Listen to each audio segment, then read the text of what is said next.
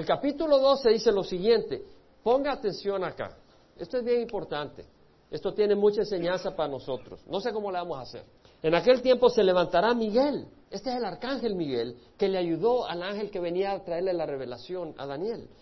El gran príncipe que vela sobre los hijos de tu pueblo será un tiempo de angustia. El arcángel Miguel está velando por el pueblo de Israel. Dice, será un tiempo de angustia cual nunca hubo desde que existen las naciones hasta entonces. Y en ese tiempo tu pueblo será librado, todos los que se encuentren inscritos en el libro. El pueblo de Israel será librado. ¿Se acuerdan en Apocalipsis 12? Versículo 13, el capítulo 12, cuando el dragón vio que había sido arrojado a la tierra, persiguió a la mujer que había dado a la luz al hijo varón. ¿Quién es esa mujer? Ese es Israel, porque tiene diez estrellas, doce estrellas, perdón, las doce tribus vestida con el sol y sobre la luna a sus pies. Es la nación de Israel.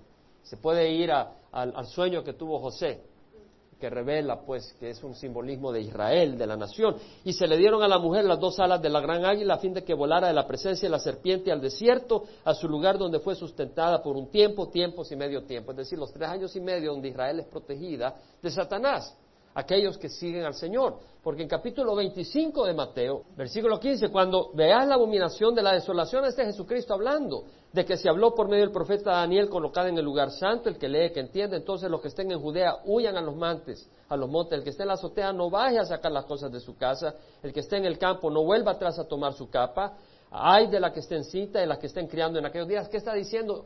Israelitas, huyan de Jerusalén cuando vean la señal del, del anticristo. Entiendan y huyan. Y ustedes van a huir y Dios les va a proveer protección. Ahora dice, versículo 20, orad para que vuestra huida no suceda en invierno ni en día de reposo, porque habrá entonces una gran tribulación, tal como no ha acontecido desde el principio del mundo hasta ahora, ni acontecerá después. Es decir, hay una gran tribulación. Ahora te digo algo, tal vez tú no vas a ver la gran tribulación, pero si tú no tienes a Cristo en el corazón, cuando te mueras vas a estar listo para una gran tribulación. Porque va a ser eterna, sin esperanza un infierno eterno, que no se lo deseo a nadie. Versículo 2. Muchos de los que duermen en el polvo de la tierra despertarán, hermanos, unos para la vida eterna y otros para la ignominia, es decir, para el desprecio eterno. ¿Qué está diciendo Daniel? Que no te vas a escapar, nadie. Todos vamos a resucitar. Del polvo de la tierra todos vamos a resucitar. Ahora, aquellos que son siervos de Dios, siervas de Dios, va a ser para bendición para vida eterna, y otros para el desprecio eterno. No es como dicen los testigos de Jehová que tú desapareces, que se acabó. Si no eres de Dios, vas a desaparecer y ya estuvo. Hay un infierno eterno. Jesucristo lo dijo claramente. Él dijo, si tu mano te es ocasión de pecar, córtatela, es mejor entrar a la vida manco, porque además te va a dar un cuerpo nuevo de todas maneras que ir al infierno eh, eterno, donde el gusano de ellos no muere y donde el fuego no se acaba. Es decir, es un infierno eterno. El gusano no muere, es decir, cuando un cadáver se lo se comen los gusanos, se lo comen y si ya no hay más comida se mueren, pero ahí dice no, él no muere, es decir, hay un sufrimiento continuo. El gusano de ellos no muere, ni el fuego se acaba. Y si tu ojo te es ocasión de pecar, sácatelo. Es mejor entrar eh, con un solo ojo al reino de los cielos que con los dos ojos ser echado al fuego eterno, donde el gusano no muere ni el fuego se acaba, es eterno. Yo te invito a que tú hagas paz con Dios, que tú tengas certeza de tu relación con Dios, porque es más que una predicación. Tarde o temprano, mira, habían, alguien le pidió permiso a Dios para bajar en un elevador al infierno, que lo llevara al, futuro. Y bajó en el elevador y oyó unos gritos desesperados y, unos chillidos y unos aullidos. Y dijo, no, yo me quiero salir de acá. Pero antes de salir, vio a alguien. Y lo ve retorcijándose y dijo, tú has de ser Judas el que traicionó a Jesús. Eres horrible. Le dice, no. Tú has de ser Pilato el que lo... No, le dice. Tú has de ser Hitler. No, le dice. ¿Quién eres? Un ladrón que estuvo muy cerca de Jesús y casi me salvé. Y se fue. Un ladrón, dice esto. Y después subió al cielo. Y, de repente nomás entra al cielo, una paz, un lugar precioso, y ve a una persona que está ahí y dice, wow, este es un arcángel. ¿Quién eres? ¿Un arcángel? No, le dice. ¿Eres Moisés? ¿Eres Pablo? Perdió la cabeza por el Señor. No, le dice. ¿Quién eres? Un ladrón que estuvo así por morir y ser condenado. Pero respondía Jesús. La decisión es tuya. Y un día estuve así de recibirte. O dirás, pero te recibí. Y gozarás de vida eterna. De ti depende. Los entendidos brillarán como el resplandor del firmamento, y los que guiaron a muchos a la justicia como las estrellas por siempre jamás. Empieza a guiar a tus hijos a la justicia. Guía a otros a la justicia, pero tienes que conocerla tú. Pero tú, Daniel, guarda en secreto estas palabras y sella el libro hasta el tiempo del fin. Sella, es decir, estas palabras están selladas en el día de Daniel. Selladas no quiere decir que las esconda. Él no las escondió. Estaban selladas porque no las podían entender. Hasta el tiempo del fin, aquí las estamos entendiendo. Amén. Porque estamos en el tiempo del fin. Y ha ocurrido desde el versículo 2 al 35 historia que nos explicó todas esas profecías. Y luego vino Juan el apóstol. Y Dios le dio, le dio revelación cuando él tenía ochenta y pico de años en la isla de Patmos. Y recibió revelación. ¿Y sabes qué le dijo Dios? No sé es la palabra del tiempo de la profecía. Porque estamos en el tiempo del fin. Ve a, Apocalipsis. Apocalipsis 22. Versículo 10, también me dijo, no selles las palabras de la profecía de este libro, porque el tiempo está cerca. Que el injusto siga siendo injusticia, que el impuro siga siendo impuro, que el justo siga practicando la justicia y que el santo siga guardándose santo. ¿Sabes lo que está diciendo ahí?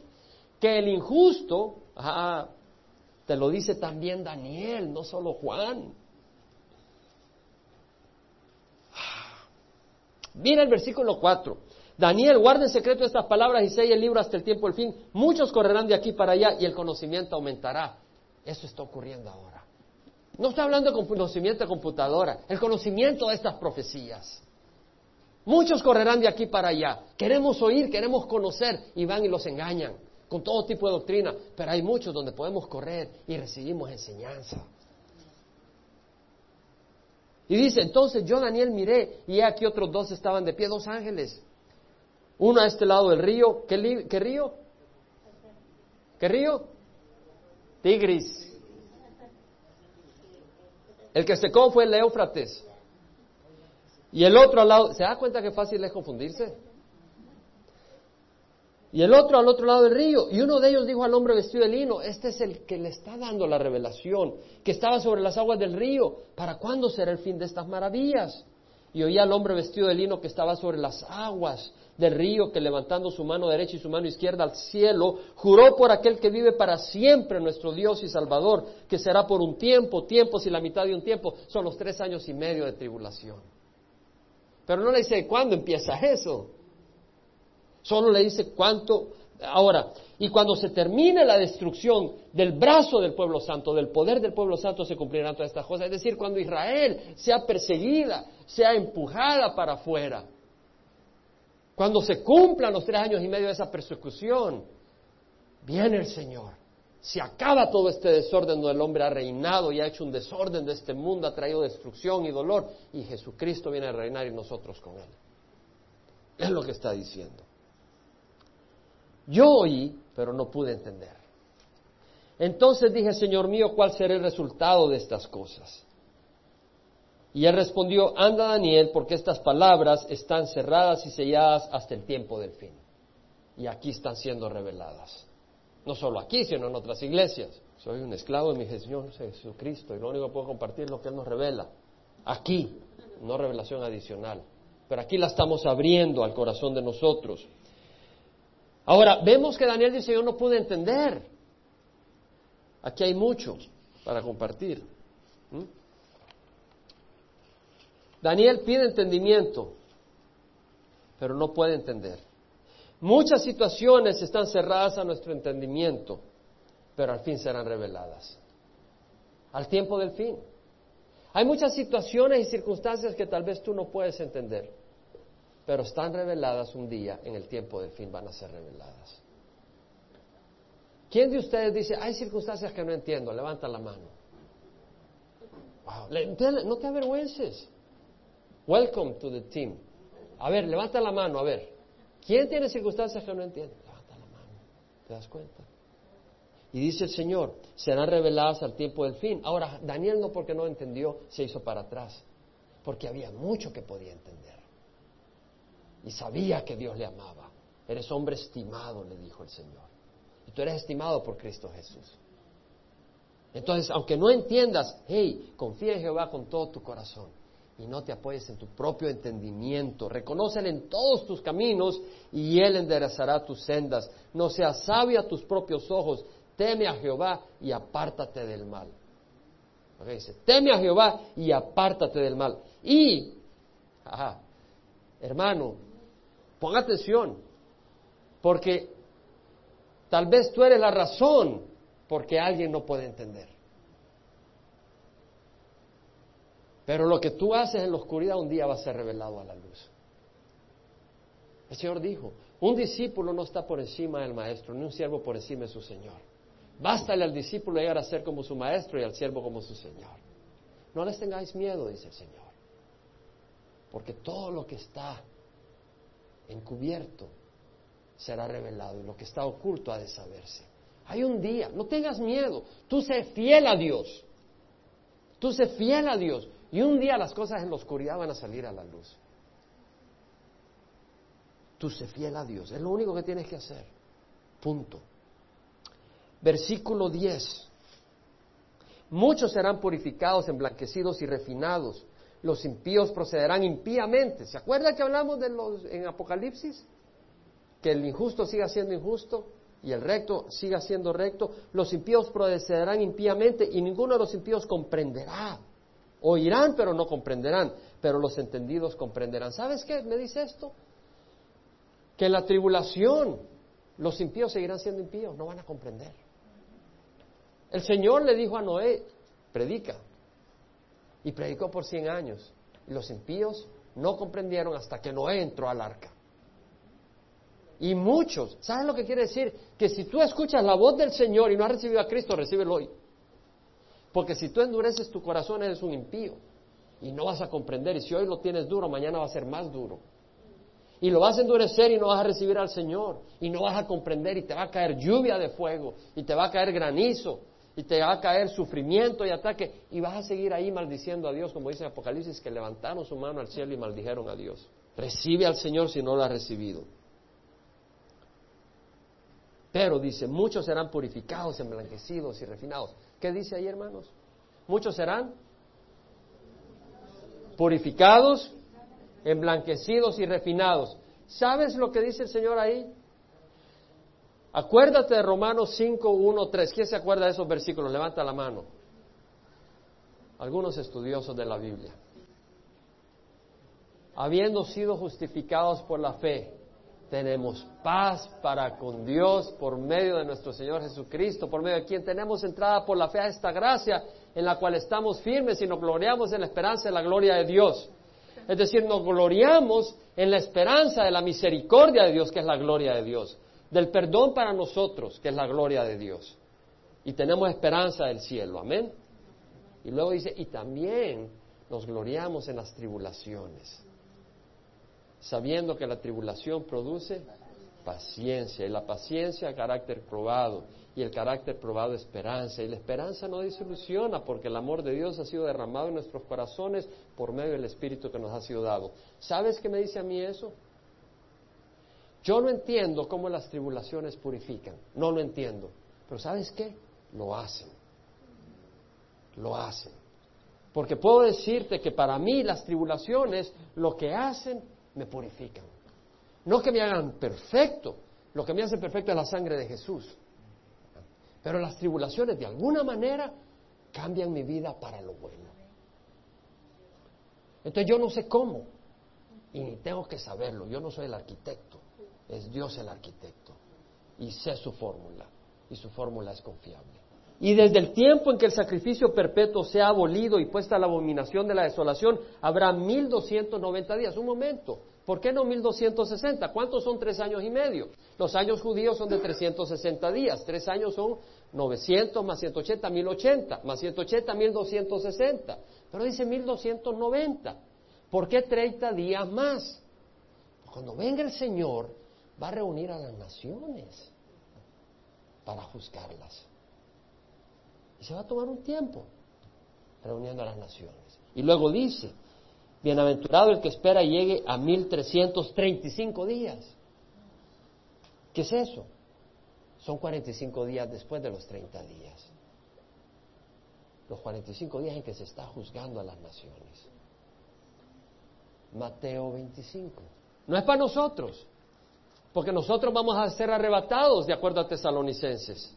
Este es el juicio de las naciones cuando venga Jesucristo, los que están en la tribulación, los que no murieron, que lograron escapar de la espada de la tribulación, o que eran malvados, o que eran santos, pero que lograron escapar, que no lo habían matado. Mateo 25, versículo 31, ponga atención, cierra los ojos, cierra los ojos, cierra los ojos, cierra los ojos, ponga atención. Cuando el Hijo del Hombre venga en su gloria y todos los ángeles con él, entonces se, sentará en el trono de su gloria y serán reunidas ante él todas las naciones y separará unos de otros como el pastor separa las ovejas de los cabritos. ¡Wow! Van a venir en estos 30 días a ser separados ante el Mesías. Y pondrá las ovejas a su derecha y los cabritos a su izquierda. El rey dirá a los de la derecha, venid, benditos de mi Padre, heredad del reino preparado para vosotros desde la fundación del mundo porque tuve hambre y me diste de comer. Tuve sed y me diste de beber. Anduve forastero y me recibiste, estaba desnudo y me vestiste, enfermo y me visitaste, en la cárcel y viniste a mí. Entonces los justos le responderán, Señor, ¿Cuándo te dimos hambriento, te dimos de comer, sediento, te dimos de beber, o forastero y te recibimos, y desnudo y te vestimos? ¿Cuándo te dimos enfermo o en la cárcel y vinimos a ti? Respondiendo el rey les dirá, en verdad os digo que en cuanto lo hiciste a uno de los hermanos míos, a uno más pequeños, a mí lo hiciste. Hablaba con los, cierra los ojos por favor, hablaba con un siervo de Dios este viaje a Tecate y me compartía el dolor de las personas que le ha compartido y que le han dado la espalda a Dios. Y se desgarraba. Y luego, ¿sabes qué? Aquel pequeño que tú le has ministrado por amor de Dios, es a Jesús a quien has ministrado. Es a Jesús. Cuando tú haces algo, olvídate de las cifras. Cuando tú estás ahí Olvídate las cifras, olvídate si no le has predicado a cien mil personas. Pero si un día agarraste a un niño que era huérfano y lo tomaste entre los brazos, si un día viste a alguien desesperado y le diste tu casa, el Señor va a decir, si eso es todo lo que hiciste, no importa, a mí me tomaste y me llevaste a tu casa. ¿Qué más quieres? Mira lo que has hecho. Dios te va a remunerar como no tienes idea. Pero esto es para los de la tribulación que han escapado, que se han arrepentido en la tribulación. Luego le dirá a los de la izquierda, apartados de mí, malditos. malditos, imagínate. Al fuego eterno que ha sido preparado para el diablo y sus ángeles, porque tuve hambre y no me diste de comer, tuve sed y no me diste de beber. Puedes abrir los ojos. Fui forastero y no recibiste. No me recibiste, estaba desnudo y no me vestiste. Estaba enfermo y en la cárcel y no me visitaste. Y le dirá, Señor, ¿cuándo te vimos hambriento o sediento o forastero como un forastero o desnudo o enfermo o en la cárcel y no te servimos? Cuando no lo hiciste, uno de estos hermanos míos pequeños, no me lo hiciste a mí. A mí me diste la espalda. Daniel termina y quería terminar porque yo sé que si seguimos podemos seguir un mes con este libro, pero yo creo que hemos agarrado mucho. Versículo 13. ¿Qué le dice el Señor a Daniel? Y eso se lo dice a ti y a mí. Daniel 12:13. Mas tú sigue hasta el fin, descansarás y te levantarás para recibir tu heredad al fin de los días. ¿Y sabes qué? La recomendación del Señor a Daniel es la recomendación del Señor para ti. Sigue hasta el fin. Muchos se quedan en el camino. El Señor dice, sigue hasta el fin. Descansarás. Estoy cansado. Estoy luchando. Estoy sirviendo. El Señor dice, vas a descansar cuando el Señor venga. ¿Por qué quieres descansar ahora? Yo no digo que no duermas, pero en la lucha, a veces uno quiere huir y dice, hasta acá quiero tener un break. Y dice, sígueme adelante, échale ganas. Después tienes toda la eternidad para descansar, hombre. Pero se ha puesto color de hormiga, Señor. Pues sí, porque te quiero purificar. Entonces dice, descansarás y te levantarás. ¿Sabes que un día te vas a levantar? Nuestra ciudadanía está en los cielos, de donde ansiosamente esperamos un Salvador, nuestro Señor Jesucristo, el cual transformará este cuerpo de humillación en conformidad al cuerpo de su gloria. Es un cuerpo de humillación, recibe insultos. Es un cuerpo de humillación, tiene enfermedades. Es un cuerpo de humillación, tiene maldad con las que luchamos. ¿Nunca te has sentido cansado de tus propios impulsos pecadores? Aquí hay algunos santos que dicen, no, yo, tranquilito, no lucho con la carne. Vas a descansar un día. Bienaventurado el hombre que persevera bajo la prueba, porque una vez ha sido aprobado recibirá la corona de vida que Dios ha prometido a los que le aman. Bienaventurado el hombre que persevera bajo la prueba. Bienaventurada la mujer que persevera bajo la prueba. Y en Gálatas dice, no nos cansemos de hacer el bien, porque a su, a su debido tiempo, si no nos cansamos, segaremos. Por tanto, hagamos bien a todos, sobre todo a los de la familia de la fe. Vamos a parar. Qué hermoso el libro de Daniel, amén. Padre, te damos gracias. Pasa, René, pasa. Te damos gracias, Señor, por tu palabra.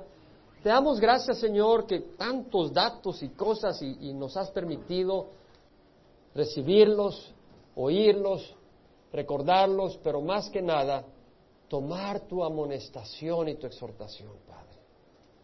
Y si tú nunca has hecho una decisión por recibir a Cristo, no estoy hablando de una decisión por recibir a la organización o a recibir al pastor o ser miembro de este grupo. Estamos hablando, si nunca has decidido en tu corazón que Jesús entre a tu corazón. Cierra los ojos, te invito a que cierres los ojos. Pon atención, escucha la voz de Dios. Porque el Espíritu está en medio de nosotros. No te fijes en el instrumento, su estilo. Hay distintos estilos. Ayer que fui a Tecate, antes de que yo predicara, habló otro hermano con un, con un estilo tan suave, tan bonito. Dije, qué bonito, enseña. Y después yo empecé a enseñar con un estilo bien distinto, pero también el Señor me usó. Y, pues, y dije, ¿sabes qué, Señor? Los estilos es lo de menos. Es tu espíritu el que habla. Y si tú estás sensible al Espíritu, el Espíritu te ha hablado hoy. Y si tú dices, yo quiero recibir a Jesús o yo quiero caminar con el Señor, ¿sabes qué? No levantes la mano. No necesito ver. Pero tú necesitas hacer. Haz la decisión. Pídele al Señor perdón. Pídele al Señor que entre en tu vida y que guíe tu vida. Y que conozcas al Señor. Que el Espíritu de Dios te ayude a conocer a Jesús. Porque el pueblo que conoce a su Dios se mostrará fuerte y actuará tú ves que no puedes hacer, tú ves que no puedes actuar. ¿Por qué? Porque no conoces a Dios. Cuando lo conozcas, tendrás el poder para hacer el bien. Ahí donde estás, ora conmigo para recibir al Señor. Padre Santo, te pido perdón por mis pecados. O si tal vez conociste del Señor pero te has hecho para atrás, ora conmigo, Padre Santo, perdona mis pecados. Dame tu Espíritu Santo Quiero nacer de nuevo. Quiero empezar de nuevo. Quiero hacer el bien. Creo que lo que hizo Jesús en la cruz es un sacrificio precioso que paga suficiente por mis pecados. Hoy te recibo, Señor, como mi Dios y mi Salvador. Dame tu espíritu para hacer el bien y tener poder para rechazar el mal. Y a cada uno de nosotros que te tenemos, Señor. Danos tu espíritu para perseverar hasta el fin y hacer la obra que nos has encomendado y a estar en el fuego, sabiendo, Padre Santo, de que es para purificarnos y para glorificar tu nombre. Te lo rogamos, Padre, en nombre de Cristo Jesús. Amén.